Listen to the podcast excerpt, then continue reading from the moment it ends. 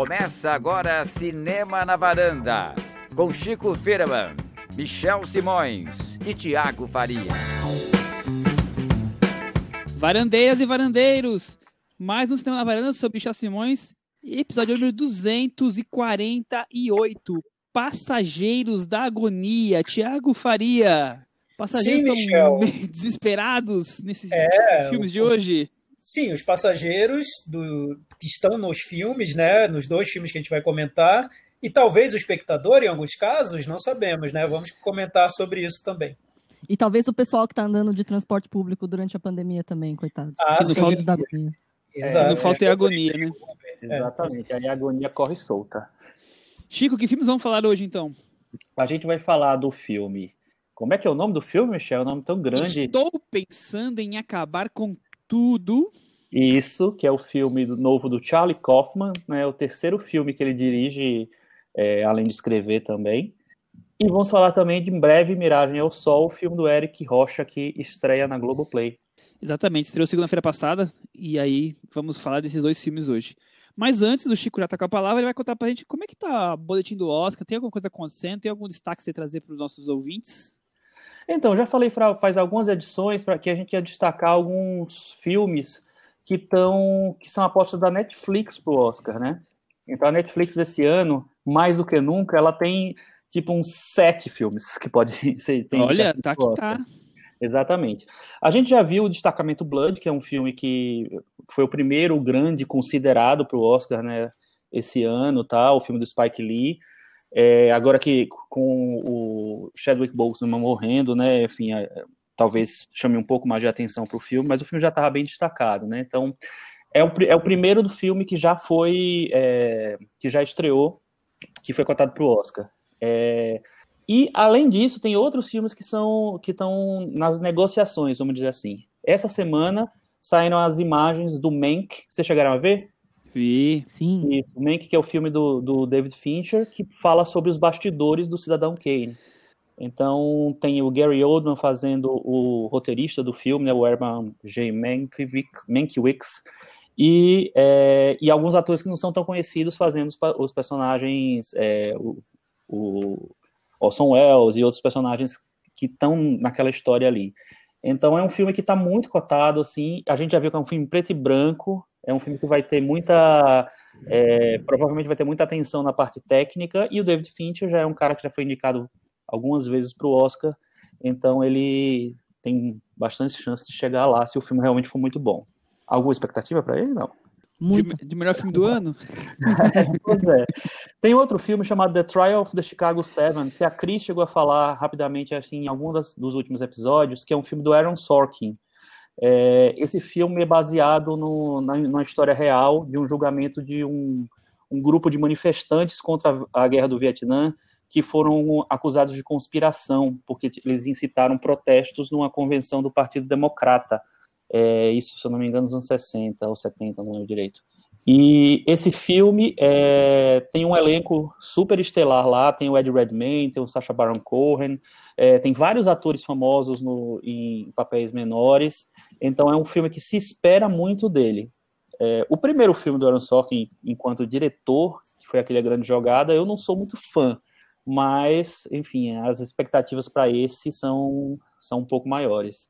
Tem um outro filme que, é, que também deve ganhar uma projeção por causa da morte do Chadwick, que é o, a gente falou também um pouquinho na semana passada, que é o Ma Rainey's Black Bottom, que é um filme do, de um diretor chamado George C. Wolfe, que é, conta a, a história de uma gravação de, uma, de um disco, né, de uma, uma cantora que é chamada de A Mãe do Blues, e os bastidores de, de como essa gravação aconteceu, e brigas etc. É baseado numa peça do August Wilson, que é o cara que fez o Fences, e tem a Viola Davis no papel principal, e o Chadwick também está lá. Então é mais uma chance da, do Netflix entrar aí na, na jogada. E além disso, tem um filme novo do, do Ron Howard, que chama Hillbilly Elegy, que é uma história de um, de é, um estudante de direito da, de Yale que volta para a cidade natal e acontecem coisas lá, vamos dizer assim. É, e esse filme tem a Amy Adams e tem a Glenn Close em papéis coadjuvantes, mas a Amy Adams está aparecendo como aposta para a atriz principal. Então, são, esses são os principais é, títulos que estão em jogo, mas tem um filme novo do Ryan Murphy também, que é um musical, tem a Meryl Streep e a Nicole Kidman, e também tem a, a, nova versão de Rebecca, do Ben Whitley, que é um diretor até interessante. Eu gosto muito do Kill List, que é um filme que ele fez anos atrás. Ele gosta muito desse ambiente fantástico nos filmes dele. O Ben Whitley já falou que o Rebecca não é uma nova versão do, do Hitchcock, é, não é, mas não é uma nova versão do livro em que, que baseou aquele filme, que é um do livro da Dof, de, Dof, Daphne du Maurier, que é a mesma é, escritora que fez Os Pássaros. Então, é, tem alguns filmes aí que estão rolando. Então, tem os, tem os outros. Tem o projeto do, do George Clooney, que é uma ficção científica, mas esse não está tão cotado assim. E tem também um filme chamado The White Tiger, que é sobre um cara que nasceu num vilarejo da Índia, super pobre, e depois virou um, um grande nome, virou um cara de sucesso e tal, baseado num livro também. É, mas hoje eu acho que os mais cotados são o Mank, desde o começo está sendo ele, o The Trial of the Chicago Seven e eu acho que um terceiro seria o Billy Elegy, por causa do Ron Howard e do, do elenco. Mas tem, enfim, os outros filmes aí. Eu acho que o Spike Lee no final vai dançar. Chico, todos esses são da Netflix? Todos. Então e tem é mais. Netflix dominando tudo, não tem mais para ninguém, é isso. Qual seria o concorrente da Netflix? Quem, quem vem contra. A Disney tem alguma aposta grande? A Disney acabou de lançar o Mulan no Disney Plus, né? Ah, falar nisso. Esse é, é Mirim, esse não, não tem. É, esse é Mirim, não. Tem um filme que, é, que parece ser a grande aposta da Disney é, para concorrer a prêmios, mas a gente nunca sabe. É um filme novo da Pixar que chama Soul. É uma animação. Mas, assim, filme grande da Disney, assim, com atores e carne e osso e tal, não tem. Nada é, que seria da Fox, assim, né? Da Fox? É, não. Porque a Disney agora é como a Fox, né? Então nada que seria na linha é, da Fox. É, aqui a Fox agora ela chama 20th Century, porque a, a Disney quer apagar com o nome Fox para poder ela dominar tudo, né?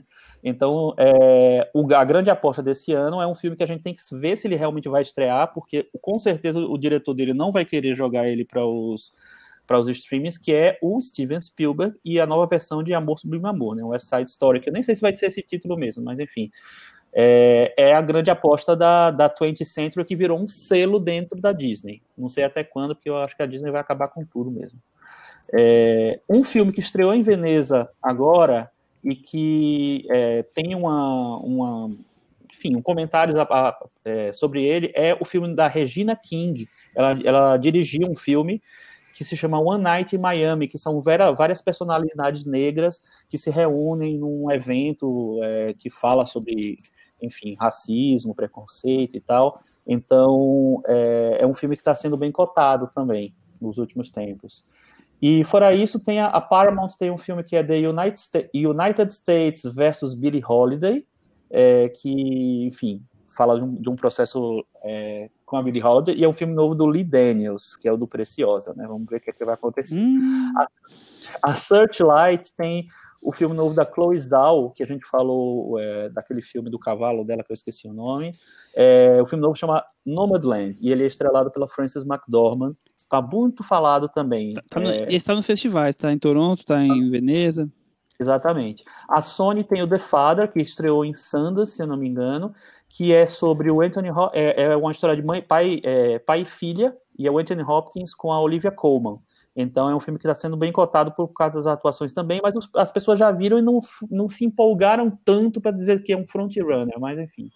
E a Universal tem o News of the World, que é o filme novo do Paul Greengrass, é, que tem o Tom Hanks né, como ator principal, e tem a Helena Zengel, do System Crasher, como coadjuvante. A Warner vem com Tenet. Como é que é o nome do filme? É Tenet? Tenet? Não sei. Acho que é Tenet. Enfim. Tenet, então. Tenet do Christopher Nolan, que já, já foi visto por em boa parte do mundo. Duna, né, do Denis Villeneuve, que também deve ser uma promessa mais para o fim do ano. E também a gente não sabe o quanto esse filme vai virar um filme de Oscar, né? É, né, ainda mais nesse ano todo, todo maluco. E também, a Warner também tem, aí tem um filme um pouco mais, vamos dizer, sério, que é o Judas and, uh, and the Black Messiah, que é do Shaka King, e que é o filme que a gente já viu o trailer e aparece o Daniel Kaluuya e o Lakeith Steinfeld. É, a duplinha do Corra, inclusive, né? Os dois. Então, e eles já estão super cotados para Oscar com essa. É, só pelo trailer tal. Tem, tem, também o filme novo da, da Sofia Coppola, que é o On the Rocks, que é da A24, é, com a Apple. Então, ele vai ser. Ele, eu acho que ele vai estrear na Apple primeiro. É, e, enfim, é uma possibilidade. E um filme indie que também chamou muita atenção pelo trailer é o filme novo do Francis Lee, aquele do, do Reino de Deus, que chama Ammonite, é, que mostra um, um romance é, entre a Kate Winslet e a Saoirse Ronan. Eu acho que esses são os principais. É, uma lista grande aí de filmes que prometem. Vamos ver o que Mas além deles, é, além deles, tem um filme que a gente vai falar hoje que acabou de estrear na Netflix, né? Ah, esse também tem chance? Bem, o Charlie Kaufman, ele foi indicado para roteiro, para roteiro não, ele, foi, ele teve três indicações para roteiro e teve uma indicação para filme de animação com a Anomalisa, né? O Quero Ser John Malkovich, a adaptação e o Brilho Eterno de Homem Sem Lembranças concorreram. Então, ele é sempre é cotado. O Cinedoc Nova York não foi muito, muito bem recebido, assim, pelo Oscar, mas esse filme, as pessoas esperam que ele seja indicado para, pelo menos, para roteiro adaptado. Será que ele tem chance de ser indicado a roteiro adaptado? Vamos falar sobre ele. Estou pensando em acabar com tudo. É, o Charlie Kaufman tem 61 anos, um diretor nova-iorquino de família judia.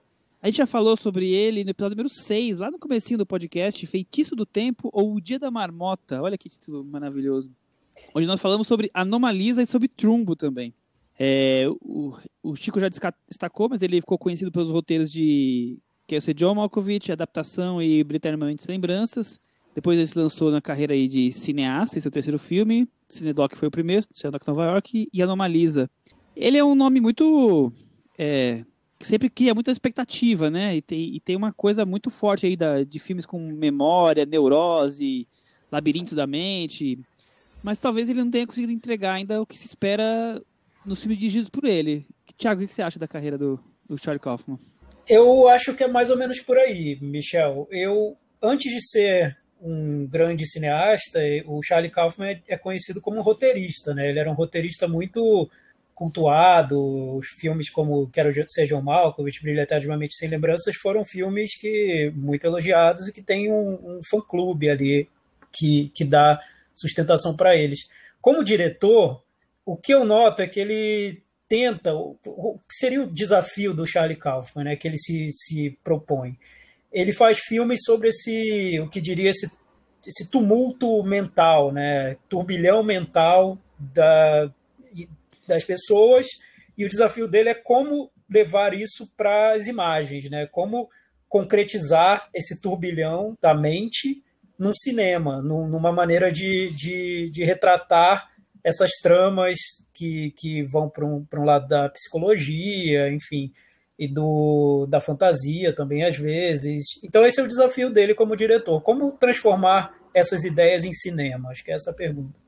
Acho que da fantasia, muitas vezes, né? É, eu acho que é uma das características principais dele essa coisa de migrar é, do, da vida real para a coisa fantástica, a parte fantástica, é, meio que tentar, pelo menos tentativa, é, a tentativa é que seja naturalmente.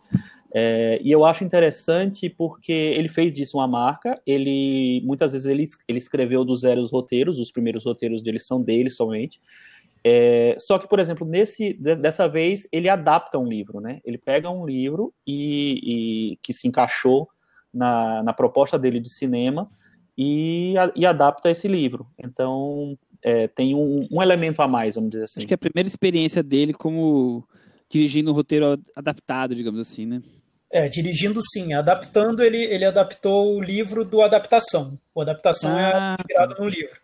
E, e esse é, é que a adaptação é o livro dentro do livro, né? É, então... tem um livro que ele adaptou, e, e são processos é. parecidos, o, o Adaptação e esse novo, porque ele não simplesmente filma o livro, ele usa o livro como base para o filme e ele faz várias é, transformações no que seria a estrutura do livro. Cris, você viu os filmes do Charlie Kaufman? Tem comentários? Eu vi, eu, é, eu sempre acho que ele está querendo puxar por um. Por, pela força do roteiro dele mesmo, por tentar surpreender com truques de roteiro. Inventividade tem em cima de tudo, né? Sim. Vamos para a sinopse. Chico, vou precisar de você, hein? Sim, senhor. Jake. Jesse Plevons. Leva sua nova namorada. Jesse Buckley. Para conhecer seus pais, mas ela não está muito confiante de que o relacionamento possa ir muito adiante. Mas como é um filme de Charlie Kaufman, Thiago Faria, nada é tão simples assim, né? É, pois é, parece um filme sobre um, um casal que se conheceu há muito pouco tempo indo conhecer os pais de um deles, né? No caso do, do, do, do cara ali, do, do homem.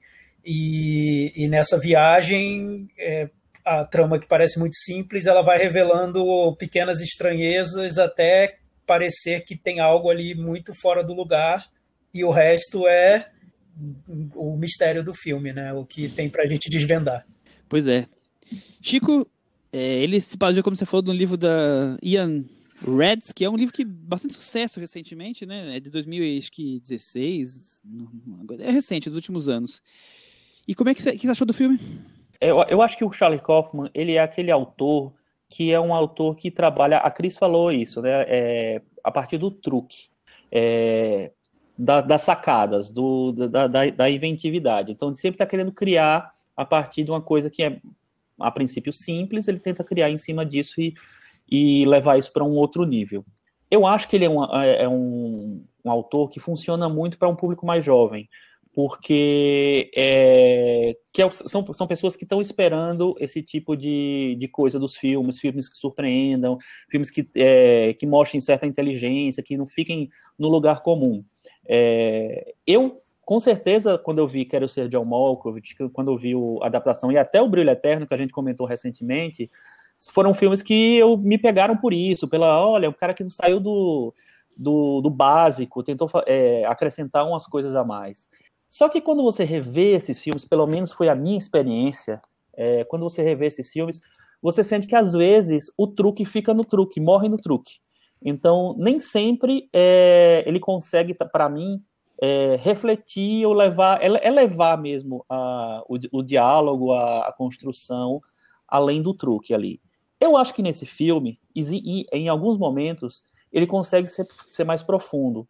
Mas para mim, às vezes, ele é meio óbvio nessa coisa de, por exemplo, é, chegar na casa do, do personagem e você recontar a vida do personagem literalmente, né? Você ir para todas as fases da vida do personagem, ainda prospectar o futuro.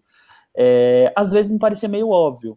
Depois, quando sai dessa, dessa primeiro, desse primeiro espaço, vamos dizer, do filme, é, que tem uma, uma longa cena de é, dele dirigindo o carro, né, indo pra, voltando para casa e fazendo uma, uma paradinha primeira, é, eu acho que ele consegue ir para umas reflexões mais profundas. Eu gostei um pouco mais.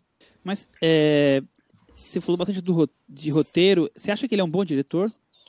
Então, no, é, o de Nova York é um filme que muita gente ama, né? Muita gente gostou muito. E eu acho que para mim, dos filmes que é, que tem a mão dele até então, foi o filme que menos eu gostei. Eu não revi o filme, nunca revi o filme. Eu acho porque eu acho que ele é um diretor que é, um, um, autor que ele precisa de uma certa direção. É, na verdade, isso é um, quase um clichê, porque muita gente fala isso é, quando ele está trabalhando com outro diretor, é, ele consegue, sei lá, encontrar alguns caminhos mais criativos e fica mais domado, eu acho. É, quando ele está solto, que ele é o autor pleno do filme, vamos dizer assim, ele faz tudo o que ele quiser, eu acho que vai muito para o mundo de Charlie Kaufman, o maravilhoso mundo de Charlie Kaufman, e às vezes fica lá. É, é, é, uma, é uma questão a se discutir. E você, Thiago, acha ele um bom diretor, além da, da questão dos roteiros? É, não sei. Eu acho que ele ainda tem que provar muito nesse, nesse aspecto, né? O que eu acho legal desse filme novo, é, começando com elogios, né? Porque eu acho que é o projeto mais corajoso dele. Eu li entrevistas que ele disse que queria muito adaptar esse livro, que é de um autor canadense, o Ian Reid, e só que ele nesse livro parece que no final dele, eu não li o livro, mas parece que no final ele tem um, uma, um plot twist que explica a situação toda da trama. Então, o que era uma trama que a gente imaginava que era narrada por um certo personagem que contava uma história X, no final tem um plot twist que, que revela uma grande surpresa. Quando ele queria muito adaptar o livro, o tema interessava muito a ele, só que esse plot twist, o que ele pensou foi é muito óbvio se eu filmar no cinema como um plot twist estilo Clube da Luta, o sexto sentido, que vai revelar um grande segredo e provocar surpresa no espectador. Ele acha que esse é um recurso muito batido. Então, em vez de filmar o plot twist, ele deixa tudo muito aberto, tudo muito subentendido e muito turvo mesmo no filme. Então, é bem possível que uma parte do público termine de ver o filme sentindo que está algo faltando, né? porque o filme parece que não revela o segredo que ele tem para revelar, ou que ele está construindo o, a atmosfera da trama para que seja revelado. Nesse ponto, eu acho que o filme é corajoso, porque o que acontece? Quando você nega essa recompensa para o público, você tem que prender o público ou seduzir o público de alguma maneira. Eu acho que grandes diretores, e o exemplo principal que me veio à cabeça pensando no, na ideia do Charlie Kaufman para o filme foi o David Lynch, porque o David Lynch, para mim, ele pega um, uma abstração, ele pega um sentimento, pega um, uma sensação de mal-estar e constrói um filme inteiro com aquele sentimento e um filme cinematograficamente muito forte, que nos prende do início ao fim, que nos encanta pelo filme em si, pela maneira como ele arranja aquelas imagens, pela, pela trilha sonora, pela montagem. Ele, ele funciona como uma grande obra cinematográfica. No caso do Charlie Kaufman, eu acho que ele precisaria dessa potência, dessa força de cinema para fazer esse conceito de um filme aberto, um filme que não vai nos entregar nada, só vai nos levar para uma grande abstração para fazer com que isso funcionasse como cinema. Então, aí eu acho que, ao mesmo tempo, é um filme muito corajoso, porque ele tentou isso, e por outro lado, é um, para mim, é um fracasso, porque mostra que ele não é um diretor que sustente um projeto assim. Você não tem um, um grande cinema ali sendo feito, pelo menos para mim. Eu não senti um filme que me seduzisse com, a, com as imagens, com as ideias visuais, não, nada. Eu terminei o filme sem saber exatamente do que se tratava, fui à Wikipedia, descobri o que era e acabou. Acabou a experiência para mim. É, então, eu, eu, Perfeito que você falou, Thiago, eu, eu assino embaixo. Primeira coisa é essa sensação do tipo, eu preciso terminar de ver o filme correr no Wikipedia para entender o que o filme tá, tá passando. Eu adoro filmes que me fazem refletir. Eu não gosto de filmes que me fazem não entender o filme e que eu preciso buscar apoio em outro local para tentar entender. Quer dizer, eu acho isso complexo. Ah, mas se eu, se eu soubesse, tivesse lido o livro, quer dizer, o filme tem que se bastar por ele mesmo, né? E, e eu, eu não acho que a quantidade de referências, a coisa até milimétrica com que ele coloca inúmeras situações e, e detalhes para você sacar o que está ali, seja o bastante, te dá bagagem o bastante para você, é, ou para a maioria das pessoas, porque, claro, tem gente que saca essas coisas e consegue perceber. Então você tem que correr no Wikipedia para entender depois o filme. Isso já para mim é um ponto negativo. Agora, é, respondendo o que eu perguntei para vocês, eu não acho o Charlie Kaufman um grande diretor, porque ele. A questão do roteirista eu acho ele super interessante, por mais que eu acho que ele está aí sempre nesses, nesses assuntos de memória, neuroses e que é, trazem filmes que acabam sendo muita reflexão para você entender o filme, pouca reflexão para você pensar sobre os personagens, sobre aqueles sentimentos, entendeu? Quer dizer, ele traz uma, uma reflexão diferente. Eu, eu acho que ele fica muito focado nisso, de, de ficar trazendo essa, essa coisa toda dentro da cabeça, e os filmes são até que simples na, na forma de filmar, quer dizer, é, é, é como se um roteirista realmente filmando um roteiro, ele está ali preocupado sempre com a história e não com o que é cinematográfico. Cris, e você? Qual a sua opinião? Você gosta realmente também de buscar no Wikipedia? O que, que você achou do filme? Ah, tem várias vezes que, que é necessário, né? Mas o, o que eu acho um pouco incômodo nesse, nesse filme é que, assim, você vai buscar a resposta e, e é uma resposta só. Você tem que ir lá e entender que, ó, na verdade era assim. A gente estava falando aqui do David Lynch. É, do David Lynch, na verdade, não existe um. Na verdade, a resposta era assim, né? Na verdade, eram, são muita, muitas coisas, uma profusão de ideias, que a gente até sente isso nele, mas que no David Lynch ele deixa, acho que, muito aberto, né? A sua interpretação dos fatos, você querer.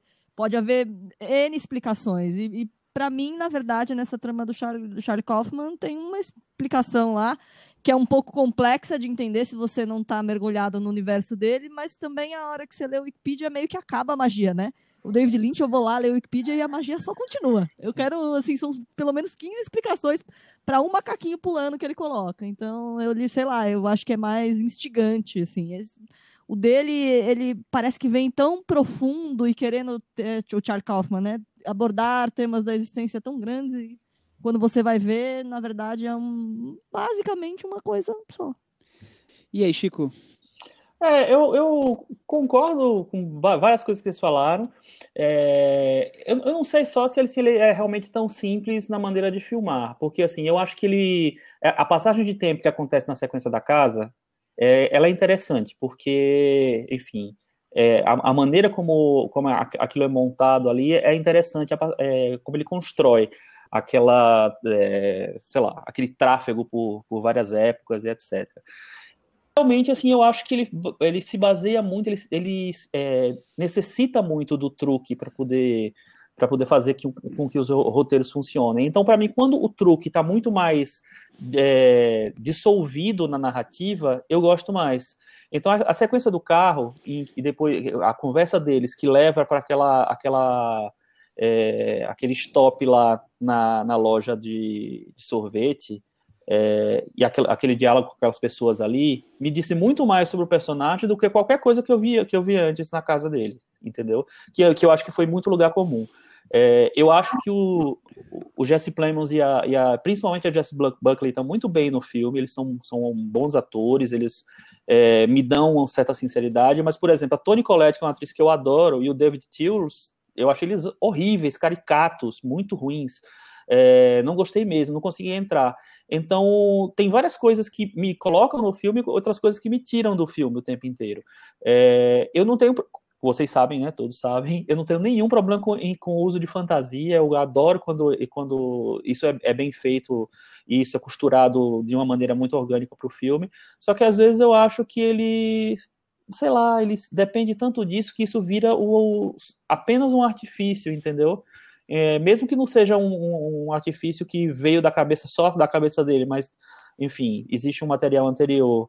É, não sei, eu acho que o, é, é meio é, não tem um equilíbrio muito grande do começo ao fim do filme. Tem, tem momentos em que eu acho mais bem resolvidos e outros que não são tão assim. Agora, talvez seja um filme para rever. Essa comparação com o David Lynch eu até achei interessante, porque eu acho que a grande, o grande trunfo do David Lynch nesse aspecto é que ele é um, um cara que ele cria uma atmosfera tão grande que aquele mistério tanto faz, tanto fez se você descobrir o que é e nem é para descobrir Exatamente. Então, ele, ele vai para uma coisa, fica tão amplo, você quer, quer fruir, você não quer sair do, do filme do David Lynch. É assim no Veludo Azul, é assim na Estrada Perdida, é assim em todos os filmes dele, o Mulholland Drive, então. É, só que quando você fica muito dependente do truque, o truque vira, vai para primeiro plano, eu acho que aí as coisas se complicam. E olha que eu nem acho que o, que o Charlie Kaufman é um, um autor para você, enfim, colocar lá no, no, na aba truqueiro. Acho que tem vários outros, são muito mais truqueiros do que ele mas e eu acho que ele vai para essas coisas meio que até ingenuamente, organicamente. Eu acho que ele, ele busca esses caminhos naturalmente, enfim. E não sei se ele está querendo que ser, ser, um grande gênio a partir das coisas que ele inventa, mas eu acho que é, às vezes limita um pouco a, a isso essa, essa estratégia limita um pouco o alcance dos filmes dele. É, eu, eu também não acho que ele é esse coisa do, do, do truquezinho barato do final do filme para surpreender. Eu acho que é, ele é tão matemático, é tão engenheiro, sabe, para montar o quebra-cabeças, que acaba é, o filme se tornando quase que a, a relevância dele é esse quem vai descobrir o mistério e pouco sobre tantas coisas que os filmes podem trazer, debates, uma cena especial, um olhar, alguma coisa que essas coisas é, eu não consigo ver nos filmes dele. Esse filme, por exemplo, eu vou perguntar para o Thiago agora as referências intelectuais que o filme traz. Então, Get, a, a teoria da cor, o ensaio do David Foster Wallace, a crítica da Pauline Kael sobre o filme do Cassavetes. Quer dizer, ele está ali inserindo, talvez coisas disso, talvez parte disso esteja no livro, talvez tudo, mas ele está tentando inserir é, outros temas no filme além desse tema principal, né? Mas você acha que isso rende, Thiago? É um name dropping total, né, o filme, porque é, é aquilo. Tem uma cena que eu acho chave no filme, que é quando mostra o quarto desse personagem, do, do personagem que está levando a, a, a garota para conhecer os pais dele. E nesse quarto você vê uma série de livros, DVDs, filmes, enfim, você, você vê todas essas referências culturais que vão aparecer de alguma maneira no filme em si do Charlie Kaufman, nos diálogos, nas situações. Isso explica muito do mistério e é, é um, acho que é a dica mais forte que o, que o diretor dá para a gente tentar entender o que está acontecendo.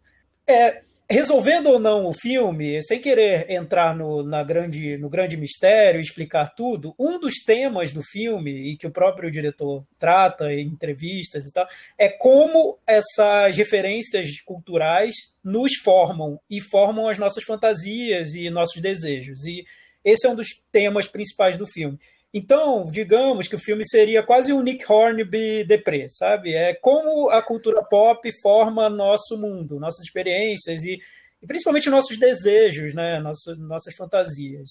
Nesse ponto, acho que é até criativo como ele usa. Eu acho exaustivo, na verdade, porque é tão é tanto tempo que ele usa, que ele bate nessa tecla da, dessas referências para mostrar esse essa, esse sentido que ele quer dar para o filme, que eu, eu achei um pouco exagerado, até por ser um filme muito longo, de duas horas e meia, eu sinto que ele está reforçando ali essa, esse lado simbólico do filme.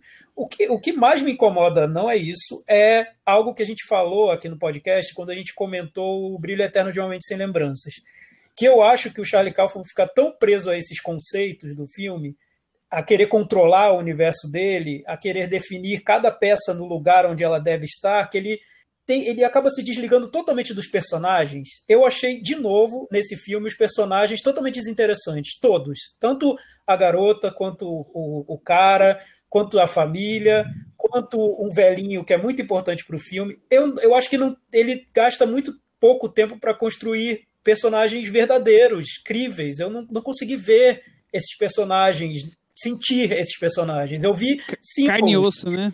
É, eu vi símbolos que ele usa para para trazer todas essas discussões que ele quer trazer, esse, esse lado mais intelectual da, da trama, né? Do, do que ele quer colocar como algo filosófico, enfim. Mas os personagens, eu senti muita falta disso. E eu acho que para construir essa trama principal do filme, que é um casal se encontrando com pouco tempo de namoro, para conhecer os pais, ele precisava ter desenvolvido o mínimo desses personagens para torná-los mais próximos de quem está vendo o filme. Se ele tivesse feito isso, acho que teria sido meio caminho andado. Teria sido quase um, um antes do pôr do sol na neve, com dois personagens muito interessantes que a gente tem vontade de acompanhar e tem vontade de saber onde aquilo vai dar. E é curioso porque ele, ele, ele dá todas as ferramentas para isso, né? Eu também concordo com você. Eu não tenho nenhum interesse de saber é, mais sobre esses personagens. Mas ele traz, é, por todos esses debates, esse tempo no carro, na ida e na volta, quer dizer, os assuntos vêm à tona. É o jeito como ele faz isso, né? Pelo menos na minha impressão. Eu acho que fica muito simbólico. Eu acho que fica simbólico demais. Tudo nos personagens está ali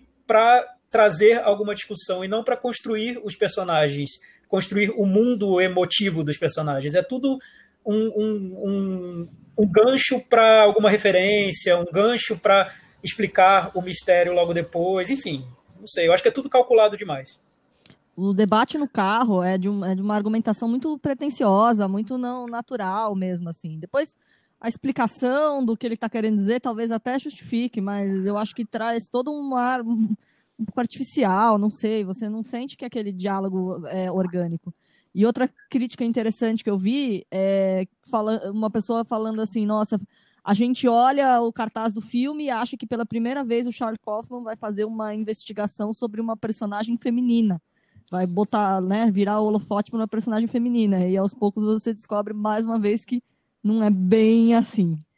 É, mas, sabe que isso pode ser interessante, Cris? Eu pensei muito nisso, porque hoje a gente discute muito sobre representatividade, né? Então, a gente cobra que filmes sobre mulheres sejam feitos por mulheres e não por homens. E nesse, parece que é um filme que se vende como o perfil de uma personagem feminina feito, feito pelo Charlie Kaufman. Então, a gente a parte do princípio de que ele não vai dar conta dessa tarefa, e nem mesmo o autor do livro, que é um homem. Né? Então, ninguém vai conseguir retratar essa mulher. E o filme faz essa inversão, sem querer estragar a surpresa, que parece que no fim das contas ele está discutindo até isso mesmo, assim, como é que o homem constrói a imagem de uma mulher é, e como isso é problemático também, né? Essa fantasia que o homem cria, como isso se materializa, quais são os problemas disso. Então seria até interessante, é um caminho torto para falar sobre essa questão que está tão em alta. É, eu também acho interessante isso, essa ideia dele de, de é, parecer que é um filme é, saindo do, do mundo masculino para o mundo feminino, e na verdade é, um, é uma visão masculina do mundo feminino, né? Mas não, acho que não. Não funciona. Não é que funciona. Eu acho que em momento ele, ele se vende como um filme feminino, entendeu? É, eu é, acho que o, o cartaz né? parece. Né? Sinceramente, eu acho que nesse caso, um pouco mais de clareza resolveria o filme. Porque se a ideia dele era fazer esse filme mais cerebral e tratar desses assuntos todos, esses assuntos todos só se concretizam se você entende o que ele está querendo dizer. Então, imagina, uma parte enorme do público, sei lá, 90% das pessoas que vão clicar lá no filme no, na Netflix não vão nem entender sobre o que o filme é, né? Então, né, parece que a discussão está incompleta no filme. Eu não sei se o filme se concretiza, sei lá. Nesse caso, um pouco de clareza, na minha opinião, iria bem.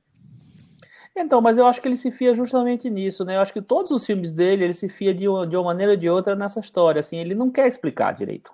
Ele, ele quer mais é via, fazer viajar. Então, você até pode ficar procurando uma explicação, até talvez encontre alguma coisa, mas eu não sei se, o, se ele está interessado em fechar as coisas. O, não, o, está, não está, não porque está. eu li uma entrevista não, com ele na IndieWire que ele faz exatamente isso. ele, é, tá, não está. Ele, ele realmente não está querendo explicar como as coisas são. Ele quer deixar que as pessoas tenham suas próprias experiências. Estou aqui traduzindo uma parte da entrevista. Não, beleza. O, o, uma, uma, uma expressão que o Tiago usou que eu realmente tenho, essa palavra me, é, não, não apareceu para mim, mas ela realmente é, simboliza o filme para mim. É exaustivo mesmo.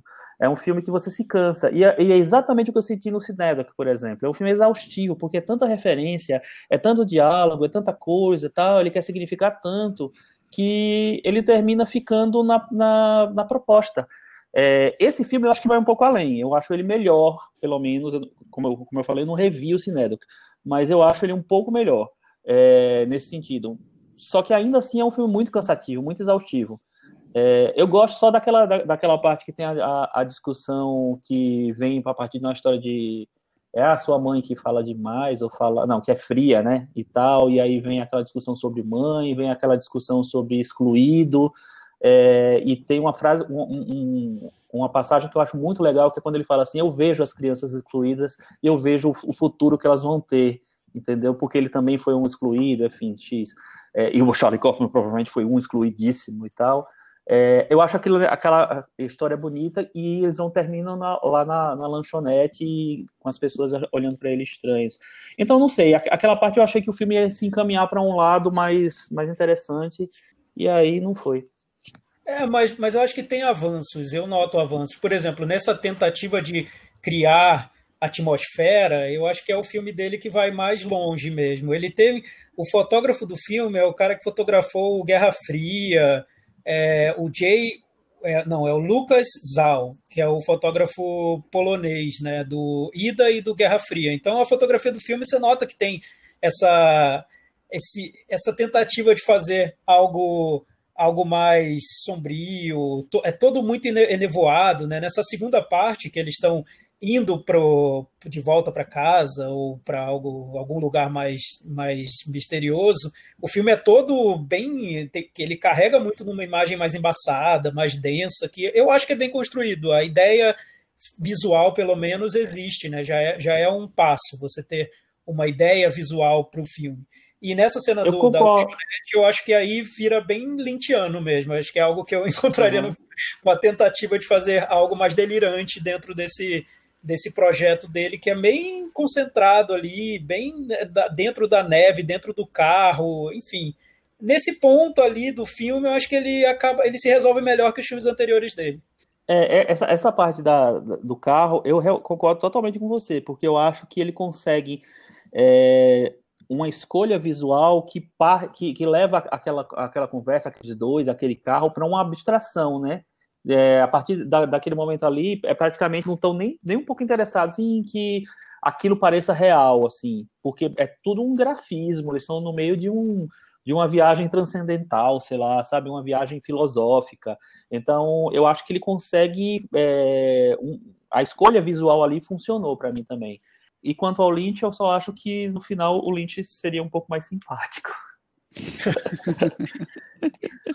É, mas você nota uma ambição enorme do Kaufman nesse filme, né? Tem cena musical, tem, tem animação misturada com, com live action, enfim, você nota um diretor ali querendo se mostrar como um, um, autor de cinema mesmo, né? Eu acho que falta muito ainda. O Lynch ali. É, eu acho que falta.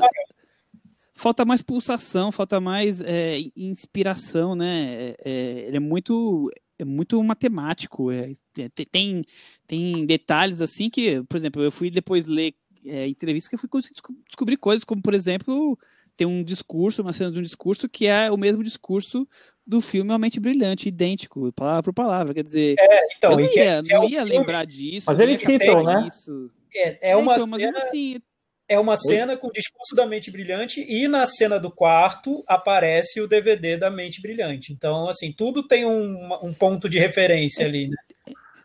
Nenhuma cena tem um. Nada que aparece em um no plano, no quadro, é por acaso, é tudo muito planejado. E é tão planejado que fica essa coisa um pouco quadrada demais, digamos assim, né? E, e falta esse, essa inspiração dos personagens, eles serem eles mesmos, a gente descobrir eles, pelo menos. É, até porque uma, uma, uma, proposta dele, que ele diz nas entrevistas, é mostrar que apesar de, de, de você querer construir suas fantasias, tudo, as fantasias fogem do controle. Então, o que ele queria era um filme que parecesse que, que estivesse fugindo do controle também. Nesse ponto, acho que ele não consegue, porque ele é tão calculado que não, tá, não dá a impressão de que está fugindo do controle. Né? Pelo menos para mim, não, não ficou essa impressão. Pelo contrário, ficou a impressão de algo muito sob controle né, dele no o filme inteiro. Mas é... talvez as pessoas que, que assistam o filme na Netflix, eles talvez eles fiquem meio impressionados é, pelo carrossel de coisas que acontece ah, e isso sim, pareça, sim. pareça uma coisa sem controle para eles. Não, sim, com certeza. E, e, assim, de maneira alguma eu tô querendo, cobrando algo explicadinho, que até parece, assim, eu tô, adoro filmes que deixam tudo aberto. O problema que eu vejo é que cada filme, né, cada, cada filme com sua proposta e, e com, com um conceito. Por exemplo, o próprio Shyamalan, ele fez vários filmes com um plot twist bem explicadinho no final, e isso não anulava nada que os filmes tinham de, de construção visual, de, de criativo na, na, no lado cinematográfico deles. Não, não, não importa se você decide revelar tudo ou decide deixar tudo aberto. O que me incomoda mais é notar que ele queria algo muito sedutor, muito envolvente, muito quase hipnótico, e isso eu não senti no filme. Eu senti um filme mais, mais tedioso mesmo. Agora, pensando aqui em, em relação à carreira dele, vocês não acham que as pessoas compram é, é, é essa coisa, essa assinatura dele pela, pela estranheza das coisas, porque aconteceu isso com, com o John Malkovich, com a adaptação, principalmente com o Brilho Eterno, que ainda tinha uma embalagem um pouco mais romântica, ou pop, ou etc. É, e eu acho que nesse filme, não sei, mas pode acontecer de novo, talvez eu acho que tem uma, tem uma parcela do público que gosta de ser levado e gosta de descobrir depois é, essas coisas e ter essas referências. Eu acho que tem um público que gosta disso. E é justo, eles, ótimo. É, aí isso é o Charlie Kaufman tá ali dando o combustível perfeito para esse público. Mas, Mas eu acho esse mais difícil. que é diferente. Mas assim, eu acho esse filme mais difícil que o Brilho Eterno. Porque eu acho que o Brilho Eterno é o ponto do Charlie Kaufman que ele, que ele conseguiu esse chegar num público maior, né? O filme mais pop dele, dentro do, do, do das limitações do projeto dele. Mas é porque eu acho que o, o lance Esse é mais Eterno, complexo, né? É, mas é porque o Brilho Eterno, acho que ele já revela, ele tem uma premissa que, que já é ao mesmo tempo fantasiosa, que é o que você faria se pudesse apagar a memória de alguém de um relacionamento ruim. Já é fantasioso, ele já criou um, uma premissa fantasiosa, mas ao mesmo tempo muito fácil de, de, de, que a gente se identifique com ela, porque quem não viveu uma situação é, ruim, no, no, um relacionamento que não deu certo. Então, ele ao mesmo tempo ele já parte de uma premissa fantasiosa e muito criativa, e a partir daí ele vai enlouquecendo dentro do filme. Esse novo eu acho mais complicado porque não tem quase uma premissa. Qual é a premissa do filme? Não tem, né? É um casal indo conhecer os pais, tipo, e aí, né? Cadê? tá tudo muito no subterrâneo do filme, né? As discussões estão ali muito escondidas, acho difícil chegar nelas. Muito bem, vamos para o Metavaranda? Chico, qual a sua nota? Difícil, viu? Eu vou dar nota 6. Nota 6. Cris, eu vou dar nota 5. E você? Eu vou dar nota 4. Tiago? Ah, eu vou dar nota 4,5. Você vai, Você vai derrubar o Charlie Kaufman da varanda, é isso? É, você vai michelar hoje? Acho que quanto mais ambicioso. É que sim, quanto mais alto você sobe, maior é a queda, né? É meio natural. Ah, sim. Quanto maior o risco, maior a queda, exatamente. Estou pensando Depois em acabar com depois. tudo. Ficou com 49 do metavaranda e por um dedinho ele acabou caindo e se espatifando aqui da varanda e infelizmente não se pendurou. Vamos partir então para o próximo filme de hoje. Outro carro com personagens em agonia. Breve miragem de sol. Personagens em agonia. Estou fazendo referência ao título do nosso episódio. Não, né? não, e o pior é você não, você não errou, não. Você tá certo. Você, você não está mentindo, Michel. filme dirigido pelo Eric Rocha, filme brasileiro, que teve lançamento exclusivo no Globoplay na, na segunda-feira passada. É, o Eric Rocha tem 41 anos, filho do Glauber Rocha, estudou cinema em Cuba, já tem uma carreira aí, é o oitavo filme dele, o segundo em ficção. Nós falamos sobre ele no episódio número 47, mas será o Benedict? Quando nós falamos sobre Doutor Estranho e Cinema Novo. Tínhamos aqui a, a visita Ana ilustre Clara. de Ana Clara Mata, o Thiago naquele dia não estava presente. Então, o, o Eric Rocha tem uma carreira já é, consolidada muito nos documentários, né? Como eu falei, essa segunda ficção dele, mas os documentários, Cinema Novo, Campo de Jogo e Jardim, talvez sejam os principais destaques aí.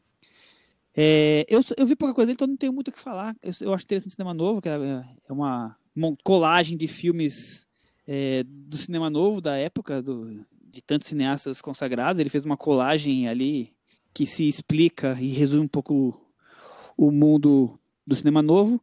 Chico, você tem algum comentário a falar sobre Eric Rocha? Eu não lembro se a gente falou muito sobre ele na outra vez. É, eu também não lembro direito do, do, do nosso papo, não. Mas o Cinema Novo é um documentário que, eu gostei muito, né? Eu, eu, gosto desses documentários que revisitam é, períodos, ou, enfim. Mas, mas não é, não é aquele documentário da... padrão, né? É, é, é, mas é a partir da, dali. Então você, você meio que extrai muita coisa, assim. Eu gosto bastante desse documentário. É, mas eu também não vi, eu não vi tantos filmes do Eric Rocha para ter um parecer sobre a carreira dele. É, Thiago, você quer falar alguma coisa sobre o Eric Rocha, da carreira dele? Eu acho que ele é eu, de alguma forma inventivo. Ele é sai assim, fora do padrão. É assim, eu gosto muito do Rocha que Voa, o filme que ele fez sobre o pai dele. Eu acho ótimo o filme. É, é um filme inventivo. É, você nota que, que, claro, né, filho do Glauber Rocha, então a gente é a partir desse princípio de que ele tem um conhecimento grande sobre cinema brasileiro. Ele busca as referências dele dentro do cinema brasileiro e não fora. Isso já é muito interessante, eu acho, para a gente que que também quer que a história do cinema brasileiro seja cada vez mais rica. Então, é um diretor que vem de dentro mesmo, ele puxa a, a, as, as referências de dentro. O documentário eu acho ótimo. Cinema novo eu acho também bom, mas inferior ao Rocha que Voa. Na ficção tem um filme dele que eu não sei se eu vou falar o nome certo. Transeunte. Transeunte, que aí eu acho menos interessante. Ele vai por um caminho que é mais do quase um cinema verdade, né, puxando toda essa influência do cinema novo e o neorrealismo, que eu acho que não me surpreende tanto quanto os documentários dele. É, eu só vi o cinema novo e o campo de jogo, mas eu fiquei bom saber que o Rocha que voa é interessante assim, vou atrás dele. É, vamos para a sinopse então. O taxista Paulo Fabrício Boliveira não anda em seus melhores dias, recém-divorciado, com a pensão atrasada, por isso a ex-esposa não deixa ele encontrar com o filho. Nas noites do Rio de Janeiro, ele tenta se reerguer, enfrentando a cidade pulsante, divertida, perigosa, mas sempre insana, Thiago.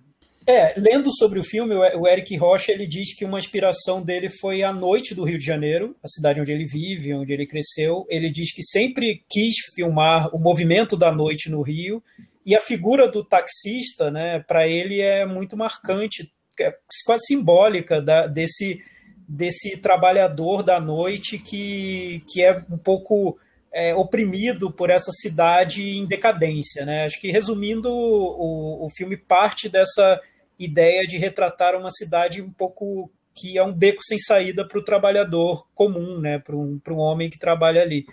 É, esse é o início. É um filme também, como o, o Transeunte, que ele parte de, de um conceito muito é, simples e, e, mais compacto mesmo, que é acompanhar aquele personagem, a vida daquele personagem, com a câmera às vezes muito grudada na, no rosto dele, do personagem, mostrando a rotina dele de uma maneira simples. É, e simples e que e simboliza muito o, o, o, que ele quer passar do personagem, né? Que é uma vida sufocante, uma vida é, muito, muito intensa ali. E a câmera realmente, assim, ela, ela consegue umas possibilidades estéticas bem interessantes a partir disso, né? Porque muitas vezes ela ela está mostrando a rua através de um vidro embaçado, as cores disformes e tal, e a, a próprio o próprio recorte às vezes deixa o, o que o que é mostrado dentro do carro assim, sei lá, de uma é que uma certa pintura, vamos dizer assim, na, na, na fotografia. É, eu acho que é um achado a fotografia, é bem interessante. Eu também gosto desse estilo de filmar aí, de câmera sufocante, de nem tudo que você está vendo tá tão claro assim, é, de você em, tentar mergulhar um pouco na, nessa coisa agonizante do, dos personagens, não? Agonizante assim pelo, pela situação, pelo dia a dia e também pela, pela, pela noite, digamos assim, né? É, mas, por outro lado, também é um filme que, que é, do jeito dele, ele consegue trazer muito sobre a violência urbana, sobre a precarização do trabalho, né? É, é um filme que consegue, sem ficar verbalizando os temas, os temas estão lá enraizados, né? Eu acho isso muito legal como ele consegue colocar isso sem ficar levantando bandeiras. Tá lá, você tá entendendo que tem uma, situação difícil do trabalhador brasileiro, de fazer o corre, de buscar é, de pagar as dívidas, quer dizer, achar o jeito de, de sobreviver, né? Tá tudo ali. E, e além disso, do, do táxi, né? Tem é, pouquíssimas e... cenas fora do táxi. E, é, e além disso, eu acho que ele, que ele vai além dessa, dessa mensagem inicial, que seria a, a, a questão social, ele vai além, porque eu acho que ele vai para uma coisa mais psicológica mesmo. Né? A primeira sequência, que é o Fabrício Boliveira parando o táxi pegando uma galera que está saindo da balada e quer ir para um, um, uma, uma segunda balada, balada, enfim, e tal, e eles estão super né, no, numa pegada que eles não estão nem ligando para aquele cara ali, eles estão querem fazer o que, eles, o que eles quiserem ali. Então, e, é, e, o negócio fica meio tenso violento. A maneira como ele constrói essa cena é bem interessante porque você acha que ela vai partir para uma determinada coisa, ela vai, vai, vai, descarregar em uma determinada coisa, situação, só que não. Então, eu acho que a, é, ele vai para uma outra coisa, ele vai muito mais para a história da tensão, de como a cidade grande, a cidade descontrolada enlouquece a gente, né? E, e, a gente é muito refém dessa tensão que é natural da cidade grande. É, e, e, muito mais do que ele está falando exatamente de coisas específicas. Pode ser, ele pode estar tá falando talvez do surgimento da violência do, é, e não da violência em si. Não sei. É, eu acho que é mais a, a, violência como margem da vida de todo mundo que está ali naquele, naquele espaço, né? Tiago, e aí tem um encontro amoroso que dá um, traz muito mais que traz um alívio para os personagens em vez de ser um, uma, sei lá, um, uma coisa romântica. É muito mais um, ufa, deixa eu respirar aqui. É, tem tem um, um romance no filme. Então, o, eu gosto muito da ideia do, do filme, do, do conceito dele também. É, eu acho muito interessante partir desse personagem para representar toda uma situação do, do trabalho, né? E, e, é, e é, é um bom caminho para o filme, eu acho, porque fica tão junto do personagem, né? E a partir daí, aquele, as expressões do personagem, a câmera junto com ele, isso tudo vai acabar mostrando um, um, um, retrato social que vai muito além daquele personagem em si. Essa ideia do filme eu acho muito boa de novo, como aconteceu comigo no Transeunte, talvez por ter gostado tanto do, do Rocha que Voa e saber, entender todas as possibilidades que esse cinema tem, todo o conhecimento que o Eric Rocha tem de cinema brasileiro, eu acho ainda que é pouco para ele. Eu esperava mais, acho que ele podia ter feito muito mais com esse filme. Eu, o que me decepciona principalmente está nos personagens. Eu acho que, lendo sobre o filme, então, eu vi que o Fabrício Bolivar ele foi viver como taxista, ele foi para as ruas, ele, se, se, ele mergulhou nesse universo mesmo. A Bárbara Collen, coitada, que faz uma enfermeira, ela disse que foi viver com os enfermeiros. Eu acho que muito pouco disso está no filme. É interessante porque é, né, é, é, é, um tema interessante, a câmera é interessante também, mas eu, eu sinto que o filme está querendo tirar tanta coisa dele para deixar tudo tão mínimo que fica pouco, na minha opinião. E o que o filme tem que ele quer também aliar a esse lado narrativo é, é uma tentativa mais quase experimental na maneira como ele fotografa algumas imagens. Isso que o Chico falou, a imagem que vai através do vidro, a trilha sonora, que eu acho muito boa, que é do, do Negro Léo. Acho que a gente falou no documentário que estava lá no, no ecrã, do Negro Léo e da, da Ava Rocha. A trilha eu acho excelente para criar esse clima de, de tensão, de, de claustrofobia, só que, enfim, é, eu acho que está tudo muito no meio do caminho. Eu espero tanto dele, eu acho que ele pode trazer um filme tão maior que para mim me decepciona.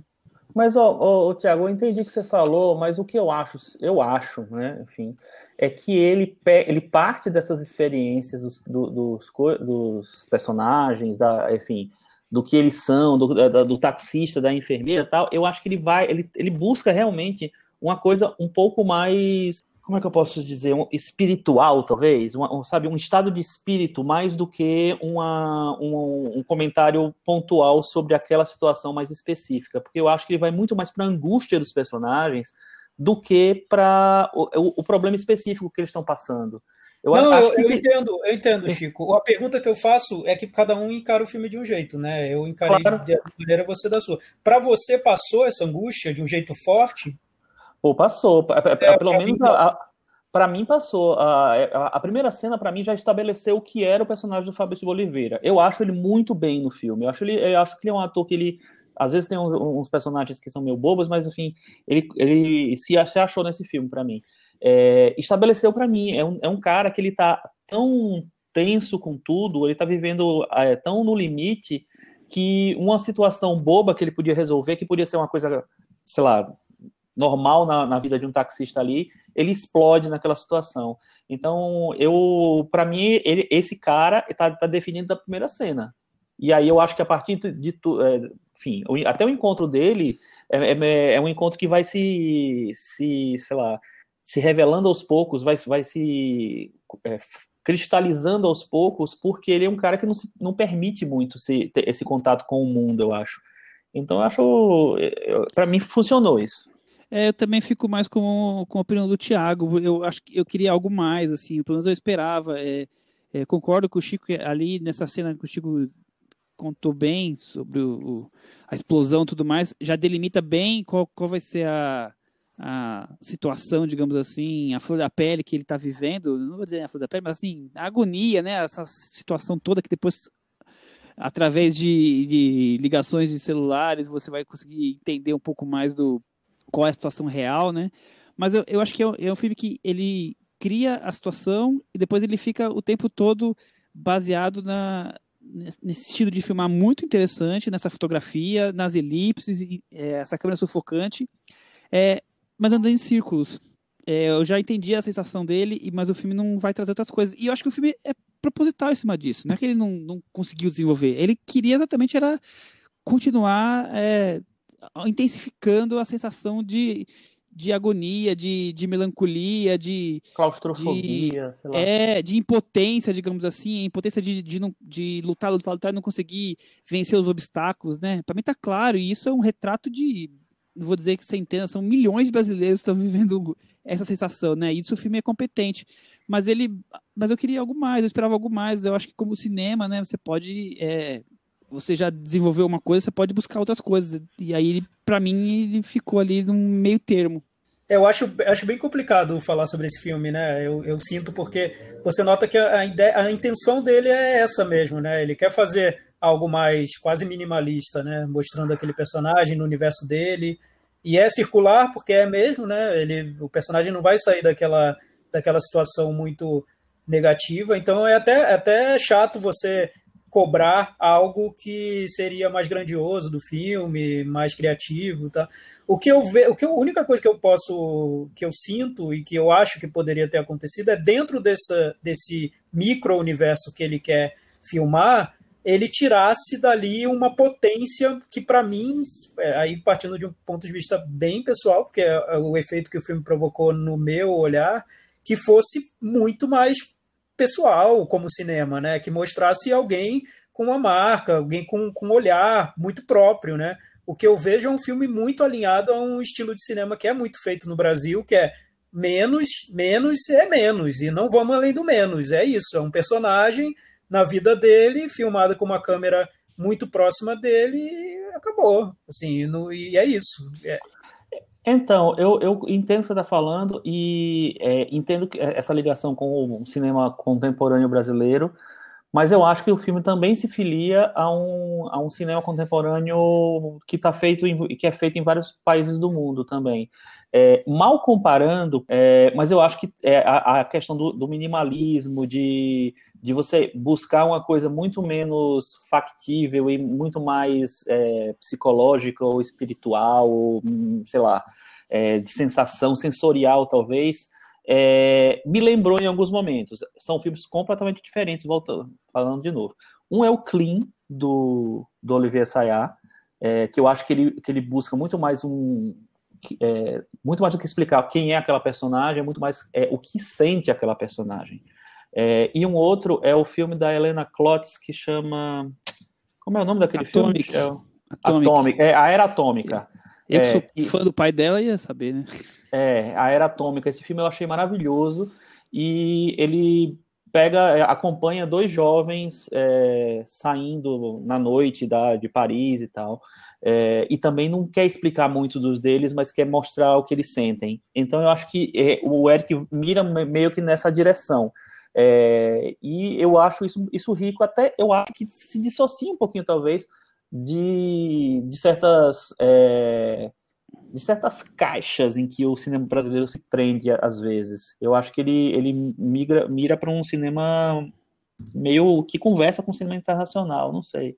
Não, mas perfeito. Eu acho também, eu concordo que tem. Eu vejo muito filme novo é, que, de festivais, de, de filme, filmes internacionais. Eu, eu noto muito esse, esse essa tentativa de retratar o estado de espírito de um personagem, né? É bem, é bem comum mesmo. Vamos pro Metavaranda? Acho que vale falar que a Barbara Collin é a atriz do Acural, né? A Sim. Barbara Collin ela é uma atriz que está super em alta, né? Ela fez o Aquários, ela fez o Bacurau, ela fez o No Coração do Mundo e ela fez, teve mais um, o... Ah, ela fez o Baixo Centro, que foi um filme que não estreou ainda em circuito. É... Então, aparece menos no filme, né? O filme é todo focado nele, no Fabrício Boliveira, mas ela tem seus momentos ali e vale é. para quem não, e ela tá super conhece bem nome. Também. Tá, sim, sim. Uhum. Tem uma cena bem bonita deles. É. Metavaranda, Thiago Faria, agora você começa. Eu vou dar 5,5. Chico, eu vou dar 5,5. E você? Eu vou dar 6,5. Com essas notas, o breve Miragem de Sol ficou com 58 no Metavaranda e ele se pendurou vale apontar aqui a, a coragem da Globoplay de lançar esse filme como a primeira estreia de um, de um longa no streaming deles. É um filme que passa longe do que seria mais pop, mais acessível, e eu achei bem arriscada a estreia e, e, e, bom, bom sinal, né? Parece que se eles continuarem investindo no cinema brasileiro, parece que teremos mais um bom caminho para a gente. E quem sabe eles usem é, esse espaço para trazer o, o, cinema diferente, né? Que saia do padrão Global Filmes que a gente sempre brinca de maneira até pejorativa, né? Quem sabe é, esse, no, esse no Global é Pay eles tragam esse espaço, pode ser. Isso é bem fora do padrão. O que vocês acharam? Total. Não, achei super, achei corajoso. Ah, totalmente. Um... Eu, eu achei até estranho, na verdade, quando eu vi. Nossa, mas eles vão exibir esse filme. Eu nem tinha visto o filme, mas eu sabia, já sabia que o Eric Rocha não faz um filme nos padrões da Globo, do que a Globo faz, da Globo Filmes, né? Então. Que bom, a, né? Que achei bom bem que, interessante. Que pode estar surgindo mais um, mais um canal aí, né? Mais um espaço. É tão complicada a distribuição no Brasil, né? A exibição, então quem sabe pode estar surgindo. Encerramos a conversa do, do filme, partimos para a nossa próxima sessão. Vamos. Momento Belas Artes à la carte, nosso parceiro, o streaming focado em cinema alternativo. Toda semana estamos aqui destacando um dos filmes do cardápio. Lembrando que eles têm filmes clássicos, cultos, alternativos. A assinatura é R$ 9,90. E a cada semana destacamos um filme. O dessa semana eu quero saber do Chico Firma qual é o filme recomendado da semana e por que assisti-lo. Olha, eu acho que quem devia responder essa pergunta é o Thiago, que foi ele que sugeriu. Apesar de que é um filme que eu amo. É tipo assim, Mas, top 10 da minha Chico, vida. Chico, olha só, eu vou passar a bola para você. Vou te dar essa você, você vai ter essa honra porque você não, fez a live com eles sobre tá esse bom. filme, na abertura Fala, das lives. Explica, nossa, explica a live porque nossos ouvintes estão boiando agora com essa história de live. O que, que aconteceu, Chico? Não, é o seguinte, o Belas, o Belas à la carte, né, no começo da pandemia, eles, eles iniciaram uma série de lives, né, que o André Sturm faz, com, geralmente com um crítico de cinema, e se escolhe um tema, um filme, ou um diretor para se falar.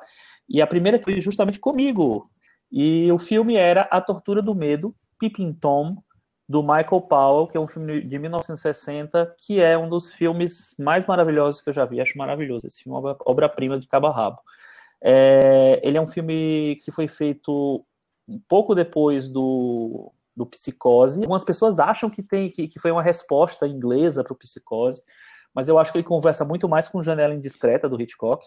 É, e é um filme que, que mostra o ponto de vista de um assassino. É um filme que é todo filmado pelo ponto de vista de um assassino, é, boa parte das cenas, é, que está atacando lá em Londres. Então, é, é, um filme que é uma experiência assistir esse filme. E quando eu vi a primeira vez, eu revi, né, para fazer a live, né, eu tinha visto a primeira vez, eu fiquei tão impactado com a construção visual do filme, a narrativa do filme, que ele rapidamente virou um dos meus filmes favoritos. É, para mim, de longe, essa coisa do fascínio que o filme tem pela imagem é muito forte. E, a, e essa sensação de a câmera ser os nossos olhos, né? Então, como se nós fôssemos parte do serial killer ali. Eu acho isso tão poderoso, tão potente no filme, além de tudo que, que o Chico comentou. Tiago, e você? Para mim também foi um impacto enorme. Eu tive a sorte de ver esse filme no cinema, numa mostra do, do Powell. Inveja! É, foi, foi, foi, eu lembro, foi aqui em São Paulo, no CCBB, e foi Olha. uma sessão incrível, memorável mesmo. Eu acho, é, essa, esse, esse é, é um filme que você nota que o Powell tem aquele, é aquele amor pelo cinema de é, é, quase obsessivo, né? Você tratar, como tratar a imagem, né? Por isso que eu acho que me decepciona um pouco quando eu vejo um filme como o do Charlie Kaufman, que você percebe, poxa, ele está fazendo um filme que é quase todo sobre esse esses turbilhões mentais. Poxa, olha o tema que você tem para se esbaldar com as imagens, né? Faça o que você uhum. quiser, tá livre para criar. E aí sai tão pouco, né? Sai aquela coisa tímida, né? Que não é tão pouco. O, o Michael Powell não, o cara vai lá e, e, fez um filme que você nota que, que tem um, um cineasta ali apaixonado pelo ofício dele, né? É, eu acho um grande filme mesmo. E é, e é, Chico, e é muito diferente da carreira dele, né? É, é isso que eu ia ah, falar. É um, é, um, é um filme que ele é, é uma virada absurda na carreira. Na verdade, é um filme que acabou com a carreira dele, porque é, ele, durante muitos, durante, sei lá, duas décadas. É, caiu de cabeça, foi isso. é, durante umas duas décadas antes desse filme, ele e o Emmerich Pressburger, que era o parceiro dele é, no cinema, né, eles dividiam a direção dos filmes, eles fizeram uma série de clássicos ingleses que iam para o musical, para a ficção histórica, é, para o filme que falava de religião e tal, e todos com um impacto visual incrível, porque eram filmes realmente muito bem pensados visualmente, em termos de, de cenários, em termos de fotografia, é, e tinham sempre. É, vamos dizer que eram a realeza do cinema britânico dessa época, dos anos 40 e 50, estava lá no, nos filmes dele é, deles, né, do, do, do Powell com o Pressburger. Então, do, depois de um tempo, eles trabalhando juntos, o Powell é, resolveu seguir uma carreira solo, eles resolveram se separar, assim, mas não brigaram, eles, eles continuaram amigos até o fim da vida, mas o Pressburger quis fazer, é, o Powell quis fazer uma, uma seguir uma, uma carreira um pouco mais experimental, tentar outras coisas, e o Pressburger não estava muito, não, não queria muito aquilo, enfim, se separaram normal. Ele fez acho que um ou dois filmes antes do A Tortura do Medo, sozinho, e aí ele fez A Tortura do Medo, que foi, as pessoas é, começaram a xingar ele no, no Twitter, entendeu? Naquela época. Cancelaram, é, né, cancelaram, não, cancelaram mesmo, assim, porque ele, foi visto como, como um cinema quase pornô, porque ele, ele tem essa coisa, essa coisa do, do voyeurismo levado a cabo, né? Porque é um assassino, afinal de contas. Foi um filme muito mal recebido pela crítica, que só foi recuperado, se eu não me engano, em 1980 ou por aí, porque existiu uma restauração comandada pelo Martin Scorsese. Então foi um, o Martin Scorsese foi, re, foi responsável pelo Powell é, ser recuperado, a imagem do Powell ser recuperada. Eu não, eu não lembro se ele estava vivo, se já tinha morrido, enfim, mas é, durante uns 20 anos ou mais, o, o Powell era maldito, né, um diretor maldito. Então esse filme é muito interessante você ver, porque ele realmente ele representa uma virada absurda, 360 graus. 660 não, Muito porque bem. volta pro meu lugar, né? É, 180. voltaria 180, isso que eu ia falar. 180 graus. Foi, uma virada, foi um duplo carpado que ele caiu com a cabeça no chão, mas depois foi recuperado, foi para UTI e foi reabilitado. Foi isso, né? Mais ou menos. Exata- exatamente. E quem quiser é, é, procurar os filmes dele com o Pressburger, tem os Sapatinhos Vermelhos, tem o, é, o Coronel Blimp, o, o Narciso Negro, são filmes muito muito bonitos e muito que vale muito Nossa, a pena ver também. Eu vi um esse ano que eu adorei. Como é que chama? Eu vou lembrar daqui a pouquinho, porque. É, os contos é que de é? Hoffman. Esse, esse daí. Ah, esse é incrível também. Nossa, achei demais os contos de Hoffman. Então, se você não viu os, os Sapatinhos Vermelhos, merece, porque ele é ainda melhor. É, não vi não, ainda não vi. Mas aí fica É, é- é sensacional e, e vai, pela, vai por, por essa linha também, da dança e tal. Pipintal, a tortura do medo, lá no nosso Bela Artes à la. Assistam, contem pra gente o que vocês acharam. E semana que vem a gente traz mais um filme do cardápio. Partimos para o puxadinho da varanda agora. Thiago Farias tem alguma recomendação? O Chico, na semana passada, falou sobre o, o Lovecraft Country. Eu comecei a ver e tô achando bem legal a série. Enfim, eu só vi o primeiro episódio, mas acho divertido como ela, ela mistura esse lado mais fantástico, mais pulp mesmo, com uma discussão sobre temas raciais nos Estados Unidos e até com uma estética que vai oscilando entre o que se espera de uma série de época e o que se espera de uma série de ficção científica B. E, eu- e parece que não tem, não tem muito limite entre uma coisa e outra, e isso me agrada. Eu gostei do primeiro episódio. Eu quero ver o que você vai achar do segundo. Ai, meu Deus. É, porque o segundo Chico aqui pra tem. série é é a mãe de Ná do mal, né? Meu Deus do Não, céu. é, mas é porque o segundo tem uma virada de tom. Não é uma virada de tom, na verdade, ele é um mergulho para um lado assim que eu não, eu não sou tão fã, mas. Mas eu concordo, Tá. é uma série muito interessante. E, e como ele é, junta nessa, as questões étnicas, preconceito e tal, com o universo de terror, eu acho uma ideia muito legal. E você, Chico, tem alguma recomendação, algum assunto pra gente debater aqui? Então, a gente Um acabou de falar do, destaque. do Belas à la carte e na semana passada a gente tinha falado do Cine Fantasy, né? E ele começou, ele tá rolando aí. É, então são vários filmes, acho que são 20 longas metragens e vários curtas, não sei quantos exatamente. Dá É. 140 no total de filmes entre longas e É. curtas. Bastante coisa assim disponível. É para quem é assinante do Belas Artes, do Belas à la carte, é R$ 9,90 por mês. Então você tem acesso a todo esse acervo. Tem alguns filmes que passam em dias específicos, então tem que entrar no site lá para ver exatamente quais são os dias de cada um. E outros eles ficam durante todo, todos os dias do festival. Eu vi alguns filmes e teve um que me chamou a atenção, que é um filme chamado Terminal Praia Grande, de uma diretora chamada Mavi Simão. Ela mora, ela é paulista, mas ela mora em, no Maranhão e o filme é rodado lá. Que é sobre um reencontro. É, na verdade, falar sinopse desse filme é estranho, porque é- essa sinopse acontece só tipo, depois de 30 minutos. É, mas é uma, uma moça sozinha e tal, ela tem um reencontro ao, ao longo do filme, e esse reencontro vai ditar meio que é, essa relação dela com um universo mais fantástico e tal, e, enfim. É um filme muito interessante, filmado é, nesses moldes de, de- procurar uma coisa mais minimalista, tem uma fotografia bem bonita e tal, é bem interessante.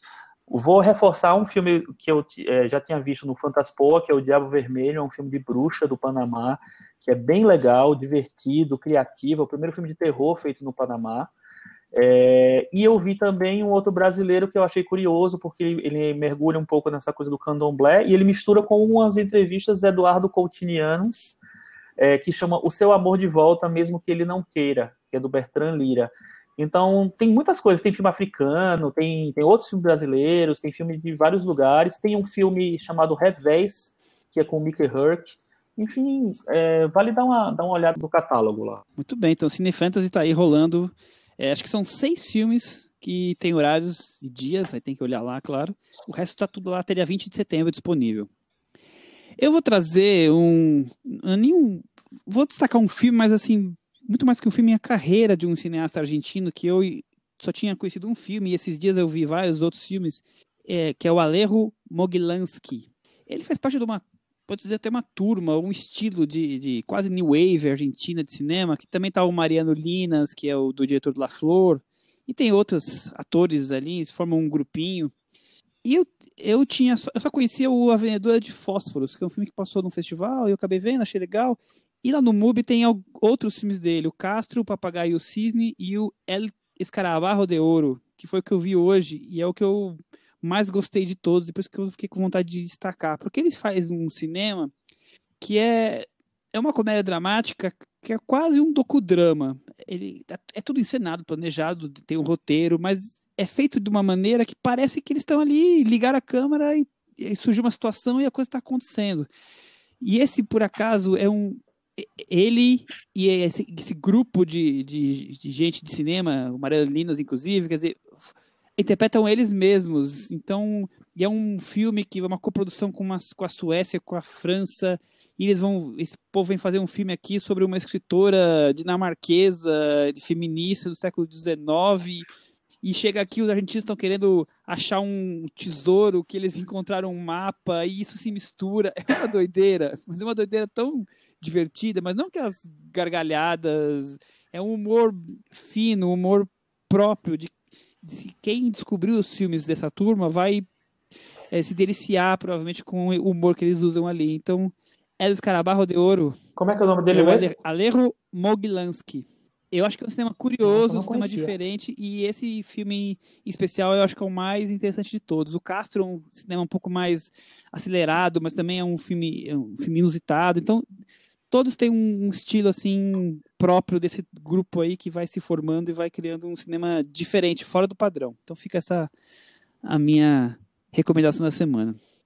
Ô, Michel, só avisar também que tá rolando, eu não sei exatamente até que dia, é o, o a Cinop. Acaba hoje, é... Chico.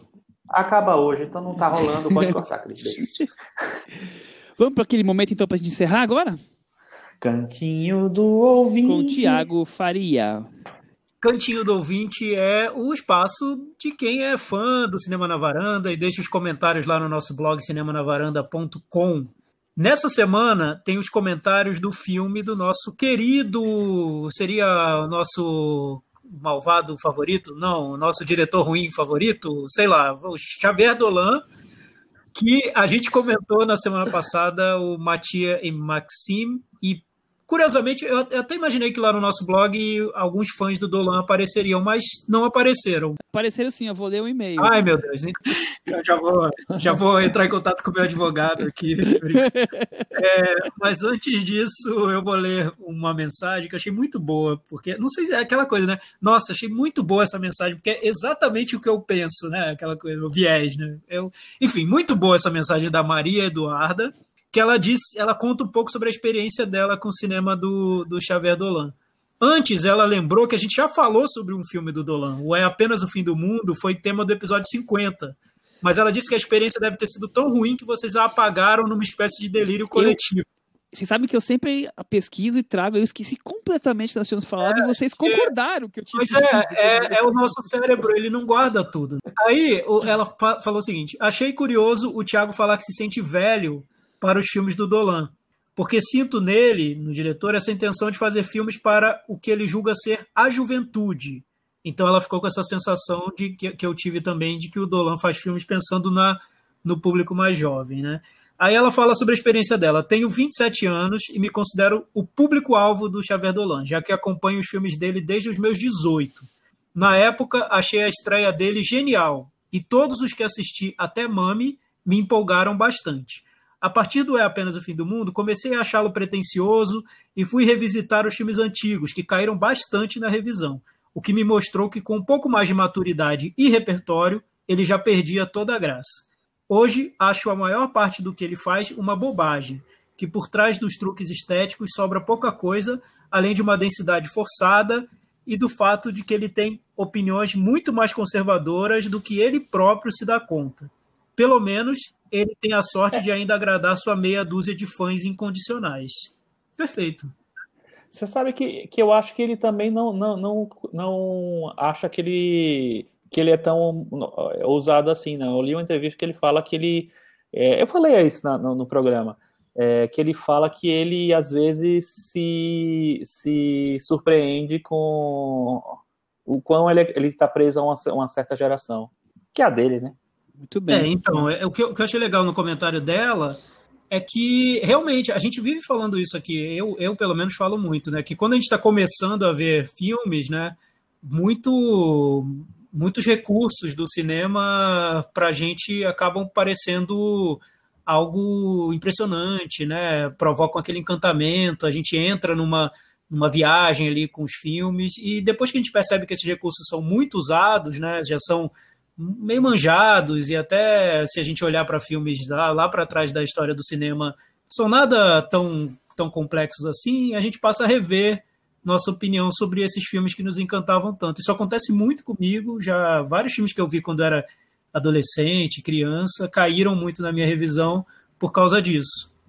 Não sei, é, acontece coisa, com vocês também? É, sim, total. É uma da experiência, da bagagem, né? É, quanto mais jovem você vê os filmes, é coisa que você está descobrindo. Depois você vai descobrir que, que aquilo que você achava que era novidade talvez tinha sido feito mil vezes em filmes anteriores e, e no, o novo era para você que estava descobrindo ali, né? Quer dizer, eu acho que é, que é muito e disso. As, e às vezes não é nem ver o novo, é você se interessar por, por, por coisas que parecem muito inteligentes, muito boas sacadas, é que é uma coisa que eu falei do Charlie Kaufman, né?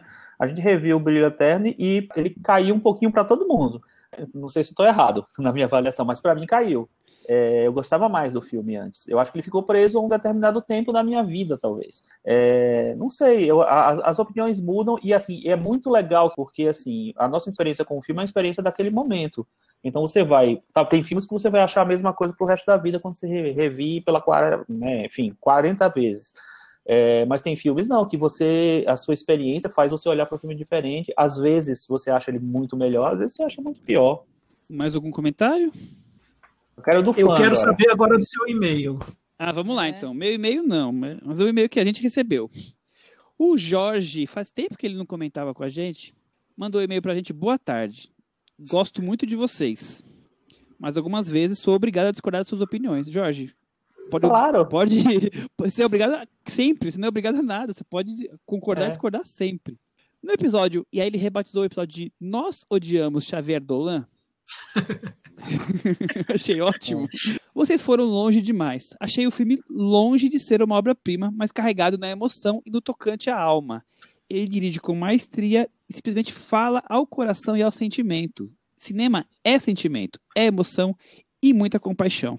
Aí ele fala do cinema do. Ele, é, é longo o e-mail dele, ele fala do, dos outros filmes que ele gosta muito, do Lawrence Anyways, do Tô na Fazenda, do, que o Mami foi um soco no, cora- do- no estômago pra ele. E no, no final ele, ele pede pra gente abrir mais o coração. Então, tudo bem, né? É, Eu acho que é- quando o comentário é muito subjetivo, né? O filme pegou o nosso ouvinte pelo coração, pela emoção, pela alma, é difícil rebater, né? Cada um também tem, tem seus motivos. Vou fazer um exercício aqui. Tiago, fala um filme que você ama e que geralmente as pessoas odeiam. Fala aí. A gente já fez um episódio sobre isso, né? Fez? Cara, qual? Que odeiam, é muito difícil que odeiam. Que cinéfilos odeiam, eu não sei. Não sei, tô- que alguma pessoa odeia, não sei. Odeia. Não, mas um filme É. que deu um soco no meu coração foi o Presságio, sem dúvida. Eu nem sei como ele deu esse soco no meu coração, que eu fui ver o filme quatro vezes no cinema sem saber por quê, e me achando um idiota. Quatro vezes, que loucura. No cinema. no cinema. E Inexplicável, né? Eu já estava pronto para sair do cinema para um hospício, me achando um idiota. Então, assim, realmente tem filmes que te pegam pelo coração, te dão um soco na alma, sugam Totalmente. seu estômago, enfim. Eu- acho assim, a gente tá aqui, é claro, para trazer a nossa, a nossa sensação dos filmes, mas também tem que ter uma- um certo quê de análise, né? Um, algo analítico. E aí, nossa parte analítica, a gente não vê grandes qualidades do cinema do Xavier Dolan, mas a questão abstrata dos sentimentos e realmente é, os sentimentos pulam ali dele. é, aí cada um vai ter uma experiência, né? Acho que a gente não tem nem como, Como é que- ficar como é que é o nome dele? isso Jorge? aqui, né? O Jorge? Jorge. Então, Jorge, um dos filmes preferidos do Michel é Mensagem pra Você, com Tom Hanks e Meg Ryan. Você imagina isso? Então Quer foi um filme mais que emoção pegou, do que esse então, filme? Foi um filme que pegou o Michel, sei lá por onde, mandou um e-mail direto pro coração do Michel e foi isso que aconteceu. No episódio 19, nós fal... no episódio 18, nós falamos sobre lista Todos Gostam, menos eu. E no 20, falamos Ninguém gosta, só, Só eu. eu. Então a gente já fez os episódios que... e que a gente destacou filmes, cada um de nós destacou os filmes que ninguém gosta, a gente fica triste, e ou então o que todo mundo gosta. A gente fica triste. E a gente é, a gente é o, o oposto. Entendi. Jorge, discorde da gente sempre, Cara, não só de É, lado, e, e fale pode, com a pode gente. gostar do que quiser, tá Normal. liberado. Tá liberado Normal. gostar do que quiser. Que aqui na varanda a gente tá aqui conversando toda semana, é comum que os gostos acabem coincidindo também, né? É, e Tudo também, bem gostar de e- Nolan, tudo bem gostar de Christopher Nolan, né? É, não, e, e é, eu- é uma coisa que realmente eu, eu, eu vejo com já ao longo dos anos. né? A gente já se conhece há muito tempo, é amigo há muito tempo, e, e conversa sobre cinema, e tá ligado ao cinema há muito tempo. É, é natural que exista uma certa. Um, um- sei lá, não é à toa que a gente tá fazendo esse podcast há tanto tempo, né? E, enfim, e, convive há tanto tempo. Assim, os, os gostos são um pouco parecidos e se formaram um pouco junto. Então eu acho que tem muita tem uma identidade ali entre nós. É claro que a gente discorda, hoje a gente discordou de algumas coisas e tal, mas é, não quer dizer que o que a gente está dizendo é palavra né, fechada, assim, tá tudo, é, tudo definitivo. aberto, e, fora que, definitivo. e fora que, assim, às vezes pode parecer que a gente tá tirando sarro dos comentários de quem discorda da gente. É que a gente Não, tem não, tanta É liberdade entre nós aqui, a- é, mais de 10 anos de amizade, que a conversa entre nós fica descontraída, mas é, isso não quer dizer que a gente desrespeite a opinião de quem é contrário da gente, pelo contrário. A gente A tá gente quase nos muito bem. 20 anos, Michel. É, eu falei 10, né? Quase 20, quer dizer, quase 20 cria assim, já. uma- uma intimidade que é, a gente quer brincar entre nós, quer trazer a coisa um pouco mais descontraída, né? Mas a opinião Sim, de todo sim. mundo é aberta. Exatamente. Tem mais algum comentário? o Daniel Bandoni, lá no cinemanavaranda.com, e fala assim: com relação ao cinema do Dolan, me parece um cineasta incapaz de evoluir e de crescer, com filmes que parecem filmados de forma desleixada, intencionalmente, e roteiro que parece um apanhado de frases unidas por um fiapo de ideia. Francamente, a vida é muito curta para perder tempo com esse tipo de filme. Perfeito. Toda semana no Twitter sempre tem alguém recomendando a gente, quando alguém pede um podcast, porque vocês ouvem. Essa semana foi um pouco fora do comum, uma quantidade muito grande de gente recomendando a gente. Então eu queria agradecer a todos que recomendaram e agradecer os elogios e a recomendação, porque quando você recomenda alguma coisa que você realmente gosta, né? Então, como foram vários, não vou nem ler o nome de nenhum para não faltar depois ler um e esquecer Mas do qual outro. foi o mas foram contexto? Al- Alguém perguntou qual o primeiro podcast que vocês escutaram, aquele que aborreceu se vocês passaram a consumir esse tipo de conteúdo. E aí teve um grande de gente que falou o nosso, então eu fiquei muito feliz. Fora Olha, o, o já, os do dia a dia normal, né? Teve, sei lá, uns 10 pelo menos essa semana, que é acima da, Uhum. da média. Então, obrigado a todo mundo que essa semana e nas anteriores sempre recomenda a gente, que é assim que a gente vai crescendo, é no boca a boca, não tem jeito. Como a gente é uma mídia independente, pequenininho, é assim que a gente vai crescendo. Fora, fora claro, o, o prédio do Varanda Corporation, mas isso ninguém precisa saber. Eu não podia ter revelado, né, Michel? A gente está no home office por enquanto, por causa da pandemia, mas enfim, tem um prédio aí que tá vindo. Em breve, em breve, em breve. Bom, acho que é isso. Até semana que vem. Tchau. Tchau. Tchau.